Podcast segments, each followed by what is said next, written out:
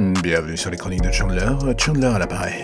Que puis-je faire pour vous aider? Ah oui, ça y est, j'ai trouvé, vous voulez un podcast. Un podcast délicat, fait aux petits oignons, plein d'amour, et dirigé vers vos oreilles. Alors là, j'ai envie de dire, j'ai tout ce qu'il faut. Et justement, ça commence maintenant. Prodigal Son est une série que j'attendais avec une certaine curiosité. Les séries sur les serial killers me plaisent et la bande-annonce de cette dernière avait su me parler. Du coup, j'étais au taquet pour découvrir le pilote. Et maintenant que je l'ai vu, je peux avouer que le résultat est en partie ce que j'attendais et tout son contraire. Il y a dans Prodigal Son toute la structure classique dans le timing et les enquêtes qui a pu faire le succès de séries comme The Mentalist par exemple. Mais l'erreur serait de croire que la série va s'axer uniquement sur la traque d'un serial killer.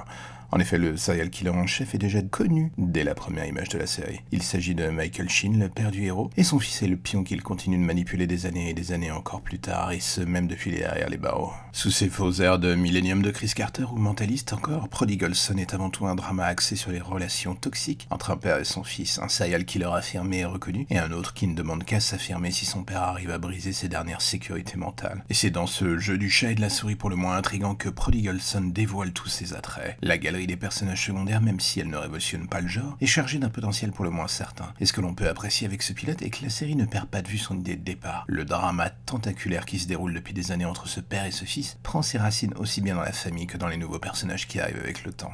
La mise en place de certains ne surprendra pas, mais en regardant la chose sur le long terme, on se met à voir les différentes branches qui se dessinent à l'horizon. Que ce soit dans la comédie ou les zones beaucoup plus sombres, Prodigal Son virevolte d'un extrême à l'autre sans trop de mal, et l'on est surpris de voir que cela tient toujours la route, sans difficulté. Mais le vrai point intéressant de ce pilote est le flou qui règne autour du héros. On pourrait se dire que l'on va être à 100% pour lui, mais comme ne cesse de le montrer le pilote, il navigue de l'ombre à la lumière beaucoup trop vite pour que l'œil humain puisse se fixer sur lui. En résulte la vision d'un héros potentiellement attachant d'une part, mais aussi fondamentalement dangereux que son père malgré tous les actes héroïque qu'il commet pour faire oublier son héritage. Et c'est sur ce détail précis que la série pourra jouer sur le long terme sa carte de la différence.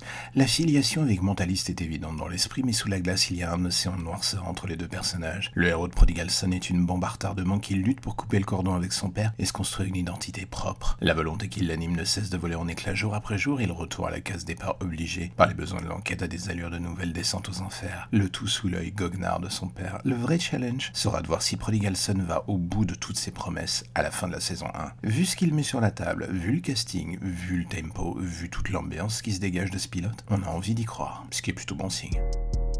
Et voilà, c'est la fin des chroniques de Chandler pour aujourd'hui. Et je sais que vous êtes en train de vous dire, mais quand est-ce que tu vas revenir? Quand est-ce que tu vas revenir? J'ai envie de dire, je reviendrai aujourd'hui, je reviendrai demain, je reviendrai encore après-demain et après le lendemain, du l'après-demain, de l'après-demain, de l'après-demain. Je suis là tous les jours, je suis là pour vous, je ne suis votre pire cauchemar radiophonique. Et si vous aimez ce podcast, n'hésitez pas à vous abonner sur toutes les plateformes disponibles, à en parler à vos voisins, vos amis, à tous ces gens qui vous entourent et vous font du mal ou du bien, je ne sais pas. Alors vous, donnez-leur de l'amour, donnez-leur les chroniques de Chandler. Et sinon, vous pouvez aussi bien m'écouter l'ombre des légendes un deuxième podcast un tout petit peu plus creepy, mais pas moins sympathique quand même. Allez, on se revoit demain, à bientôt.